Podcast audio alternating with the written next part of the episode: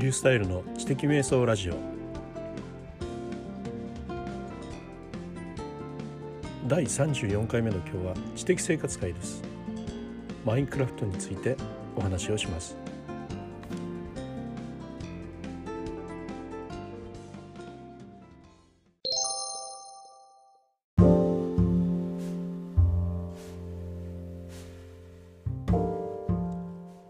皆さんこんにちは。リュースタイルです。週末の休みということでですね昨日の夜夜寝がけに、まあ、15分ぐらいマインクラフトをして寝ようと思ってであのゲームを開いたところがですねとんでもないことが起こって結局2時間ほどもやっていたということなんですけれどもあまりにショッキングなことが起きたので、えー、今朝ですねちょっとこのマインクラフトについてのお話をすることにしました。マインクラフトって何だということなんですけれども、まあ、マインクラフトっていうのは、まあ、スマホ用の、まあ、スマホだけじゃないんですけどね据え置き型ゲームもあるんですけどあのいわゆるゲームなんですね。でまあいい年して何やってんだって言うんだけど私このマインクラフトですねマイクラって言うんですけれどもマイクラがとてもですね知的なゲームであるというふうに考えてるんですよ。でまあなぜ知的なのかっていうことは別のポッドキャストでお話をしようと思っていた矢先に先にこれをやっちゃうんです。あのマイクラに関してはね教育エディションっていうのもあって学校の現場で使われている例もあるぐらい実にあの知的なゲームなんですよね。で私はあの50歳以上のシニアもね是非やるべきだという考えを持っていて、まあ、ブログにはあのマインクラフトがいかに知的なゲームなのかとか50歳以上がねマインクラフトをやるべき理由だとかねそういうような記事を書いている、まあ、あのマイクラ歴そろそろ8年くらいですかね、えー、それぐらいのドハマりしているユーザーで、えー、あります。で、えー、昨年の9月ぐらいからはですねとうとうブログまで立ち上げて知的生活的マイクラ攻略日記というねとんでもない名前のブログまで立ち上げましてねまあ、何かというと、まあ、旅をしている様子を旅日記をねただブログにしているだけなんですが、まあ、物語みたいにして展開するので結構人も喜んで見てくれるわけですね。でまあ、あの作って3ヶ月ぐらい経ったんですけれどもアクセスが右肩上がりにやっぱ伸びますよね。こういうのはね。記事の蓄積というので、えー、ブログっていうのはどんどんどんどんアクセスが増えていく典型のようなもんなんですけれども、まあ、そこにまあ日記的に書いてるんです。何か SEO を考えてとか全くそういうことではなくてもうサクッとゲームをしてその場面をキャプチャーしておいてねそして、えー、特徴的なところをキャプあのスクリーンショットを撮って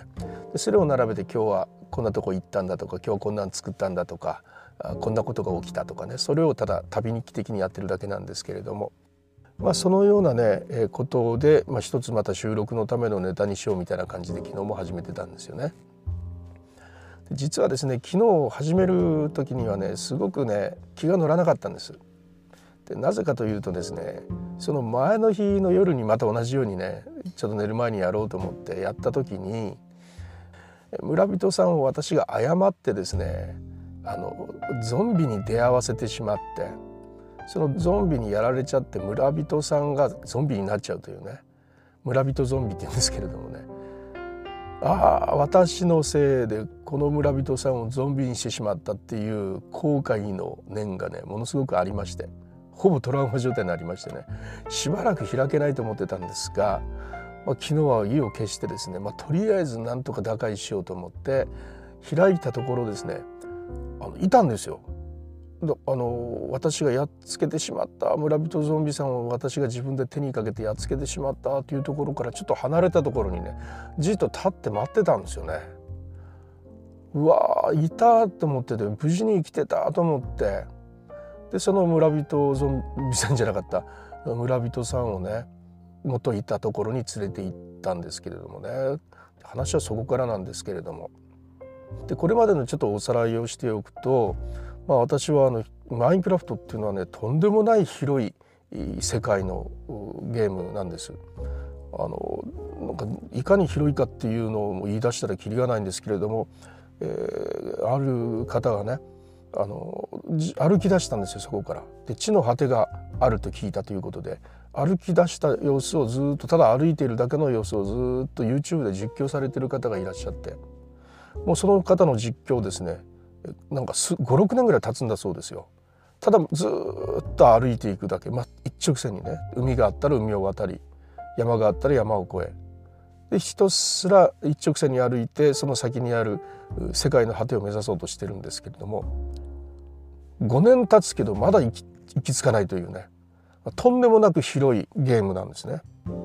でそのゲームの世界っていうのは、まあ、どんなものかというとね自動生成されるんですよ。ゲームを始める時に海やら山やら谷やら川やら森やらそしてあの動物たちやらがね自動生成されるんですね。でまあそれだけなんですよ。であちこちにね牛とか羊とか鶏とかね馬とか豚とかね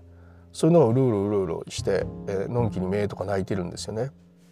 で山はねあの雲を突き抜けるほど高い山もあったりとかしますしね。で、えー、見てるだけでものすごく心が癒されるほど綺麗な景色なんです。であの岩山とか見るとボコッとあの洞窟が開いてたりしてその中とかも入っていけるんですよね。でその中に入っていると中にねやっぱモンスターがやっぱいるんですよね。目の前にモンスターが現れてびっくりして逃げたりとかまたあのなけなしの武器を使ってね、えやっつけてその向こうにある、まあ、の鉄だとかねあの石炭だとかまあ、そういう必需品を手に入れたりとかねそういうようなことをしていくんですけれども、うん、要はね目的っていうかゴールがないんですよ。がね敵の魔王を見つけてやっつけてくれみたいなクエストとかが何も与えられないんですよ。ただその世界にポンと置かれるだけなんですね。ですから私がこれを始めた2012年か3年だったと思うけれどもみんなが騒いでるからということで私もそのゲームを買って始めたんですけどいや綺麗だなとは思って自由にこう中を動き回れるんですけどね何が面白いんだとぐるぐるぐるぐる回って、まあ、土とか掘れるけれども土掘ってどうすんだと。何が何か分からなかったんですよね。えー、その何でもできるというところがかえって何していいか分からないという状況を、まあ、生んでいたんですがところが木を切る時にその木を切ったら切った木で枝が作れる棒が作れると。でその棒と他の木とのあの木片を組み合わせて、えー、斧が作れると。なるほどじゃあ斧を作ってみようっつって斧ができるんですよ。できた斧を使って木を切るとね、えー、手で切っていた時に比べて数倍の速さで切れるわけですね。これは面白いなとそれでで面白くなったんですよ。で木をどんどんどんどんボコボコボコボコの音が心地いいんですけどね、えー、木を切っていくんですよね。そうすると出てくるできるものがどんどん増えていくわけですよ。それで、えー、ある時それであのシャベルが作れるとツルハシが作れるということでツルハシ作ってじゃああの岩山の石を掘ってみようということでですねツルハシで石を掘るんですよね。そしたら石で何ができるかなと思って見てみたらその石とさっきの棒とを組み合わせると石のツルハシができると。さっきはもう木だけだったから木のツルハシだったんですよね。だから石を掘るのに時間かかってたんですが何その石のツルハシにしたら一瞬のようにして石が掘れるんですよ。このレベルアップ感はものすごく嬉しいですよね。これは面白いぞということで今度石集めを始めるわけですね。で、えー、どんどんどんどんこの洞窟だって掘っていくことができるようになるわけですよ。そうするとね石のブロックの中にね黄土色の点々がついたやつが出てきて、えー、掘り当てていくわけですね。でそれは何かって鉄なんですよ。その鉄をかまどで焼くとね本当の鉄になるわけですね。その鉄とさっきの棒と組み合わせると鉄のつるはしができるということで鉄のつるはしがあればねあのとりあえずダイヤとかも掘れるようになるわけですね。まあ、そのようにできることが増えていくとあれもしたいこれもしたいっていうのがねどんどんどんどん増えていくという、まあ、そういうゲームであって、まあ、これについてねあの別の機会に話します。あのいかに今のところがね面白いのかっていうのは別の機会に話します。でね、えー、今回ねえー、そうやって放り出された私がねずっとさまよっていってると15分ぐらいでね自動生成された村が現れたわけですね。で村だということでもう村に出会う確率がものすごく低いんで村に出会った時は本当嬉しいんですよ。で村に行くと村人さんたちがねあの生活をしてるんです鍛冶屋さんもいるし、えー、お百姓さんもいるしね、えー、釣りをする人もいるし石を石を切る石工さんもいるし川を細工する川細工さんとかもねいましてね。まあ、そういう人たちがねのんきに生活しているところに出くわしまして。で、えー、もうここを拠点にしようということでそこから冒険始めようということでね。村が見つかるとね一気にやりたいことが出てくるんですよ。で村をねあの守らなきゃいけないと。ほっといたらゾンビが来ますからね。もう量子力学的な考えでね私が見つけた途端その村はあの認識されるわけですよ。それまでは何も起こらなかったけど私が見つけた瞬間その村は動き始めるというそれでゾンビが攻撃してくる対象にもなるんで木を切って木で柵を作るんですよね。でその柵を村の周りにずらっと並べていくと外からモンスターが入ってこれなくなるんですよ。ところが夜になるとねあの暗いところにモンスターが湧くもんですから柵の内側も暗いじゃないですか。だからさっきの木を切ってできる棒とそれからの石炭掘り出した石炭でこれを組み合わせることによってね松明っていうのができるんですよね。この松明はね一旦あの地面にポンって置くと永遠に照らし続けることができるというとっても便利な松明なんですがそれを何十分も作って村中にあと家の中とかね屋根とかにも全部ね時間かけてその松明を置いていって暗いところがないようにしましたね。これで完全に村の柵の外と内側とか分けられたわけですね。柵の内側のいわゆる村の中ではもうゾンビは湧かない。でも暗い村の外ではゾンビがよく湧くんですよ夜になると。そして「うー」とか言いながらね襲ってくるんだけどでも柵の中に入ってこれないということで、まあ、それで村を守ったわけですね。まあ、あの他にもねあのいろんなことをねここの3か月のうちにその村発展させていったんですがそのある時ねあの村から見える山があってその山にね要塞作りたくなりましてね。で、えー、山の地形を利用してものすごく立派なねあの家を作ったんですよこれも何1ヶ月がかかったかな。ですごく立派な家を作ったんだけど当然無人じゃないですか。でも見えるところにある村には村人がいるんで村人連れてこようと思ったわけね。でおいでって言ったって来る人たちじゃなくて自動的に動き回る人たちなんでねそれでね村から新しく作った拠点の部屋の中までねレールを敷くんですよレールをね。であのレールの上にトロッコをポンって置いてでその移動させたい村人さんをですねグイグイグイグイ押していくと何何みたいな感じでちょっとずつ 村人さん移動するんですよね。そして、えー、村人さんを最後の一押しポンと押した瞬間トロッコにポンと乗ってしまうわけですね。乗ったが最後ねその村人さん永遠にそこが出られないんですよ トロッコからね。で、えー、あとはそれを押してゴロちょんと押したらゴロゴロゴロっていくんでねずっと押してあの拠点まで行くんですがまあパワードレールっていうねレールがありましてね間にそのレールをポンって置くことによって結構長いことガーって勝手に進んでくれるというそういう便利なレールがあるんですね。それを間にいくつか設置するともう自動的にあの目的地までも勝手に全部走ってくれますんでねそうやって村人さんをねあの拠点に入れたんです。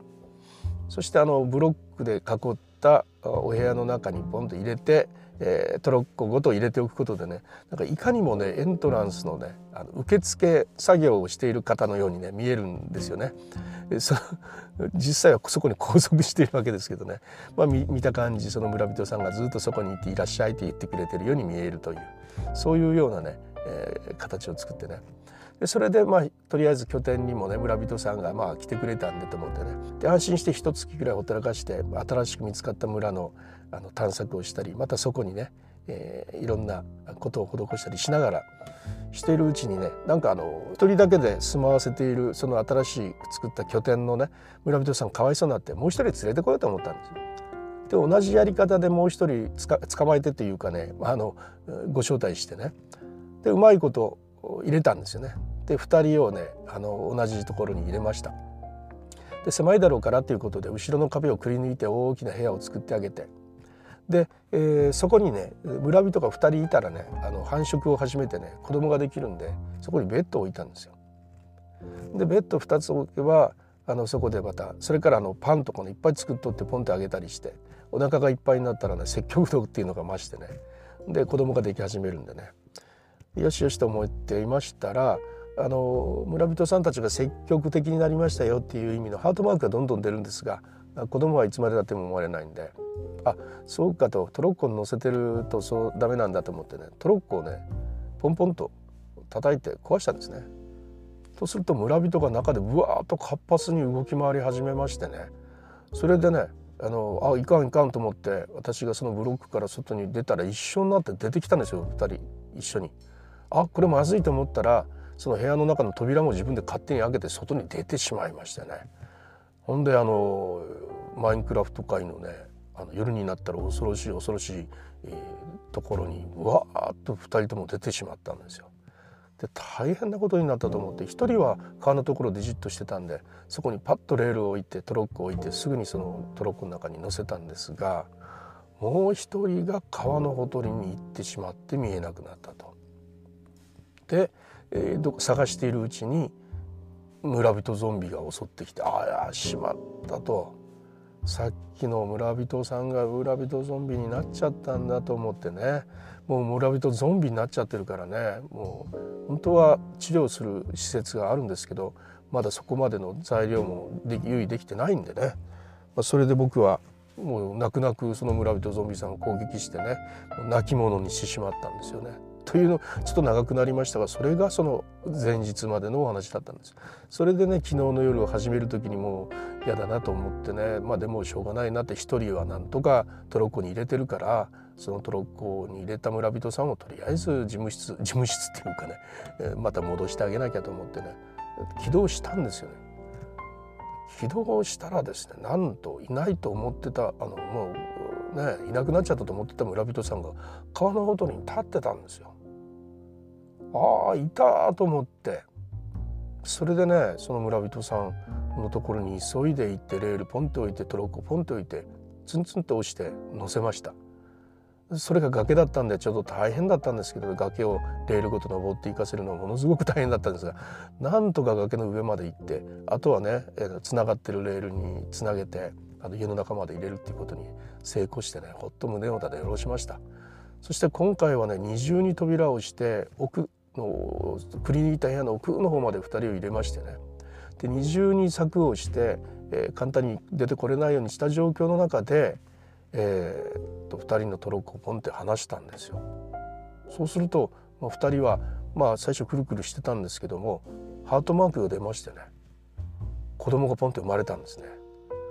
あよかったなとここでこれでいよいよ子供たちここで繁殖してこの要塞の中が村人さんでいっぱいになるなと思ってたら止まらないんですよそれが。えっと思って見る間に赤ちゃんが4人生まれちゃいました。これ大変と思って、えー、何かあの人が増えたらベッドも増やしてあげなきゃとか思って羊さんの毛を飼ってねベッドを作る準備をして戻ってきたら6人に増えてまた増えてて7人になってるんですよ。でもあれよあれよという間にね次々に子供を産んで10人ぐらいになってそうこうしているうちにその子供がポンと大きくなりましてその子供たちがまた子供を産み始めてね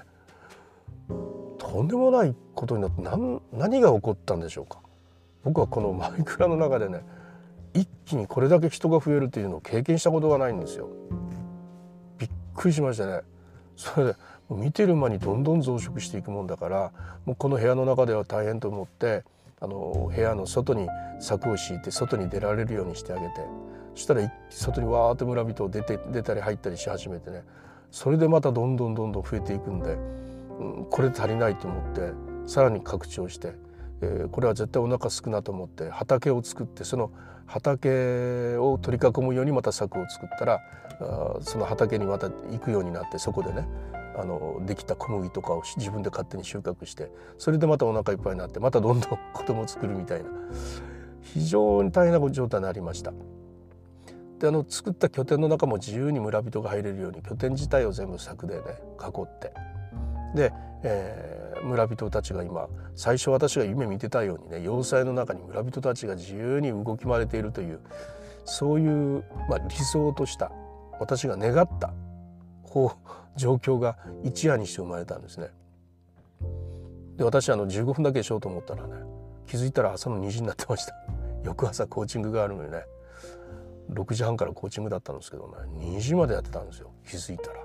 やめられなかったんですよねもう。村人がどんどん増えるから何とかして土地を広げてあげなきゃって、まあ、なんとかねあの結構要塞も大きいんでその中自由に動き回れてであちこちにあの仕事用のブロックを置いてあったらもう鍛冶屋さんができてみたりねあのいろんな職業の人ができて中で生活始めましたよ。いやーなんかねな何の話やしてんだってきっと思われたと思うんですけど、まあ、大の大人が60近いじいさんの大人がねこれだけ興奮してね、えー、人にお話をしたいというぐらいマインクラフトというのは知的で年齢を選ばないというようなお話でした。すみません。はいということで次回はねまたかと思うかもしれないけどそうかなんでこんなじいさんたちがでさえ、ハマっていくのかとそしてあのシニアはぜひやるべきだと言ってるのかとかなんで知的生活にあの知的なゲームと言ってるのかとか、まあ、そのことについてお話ししたいと思います。えー、申し訳ありませんでした。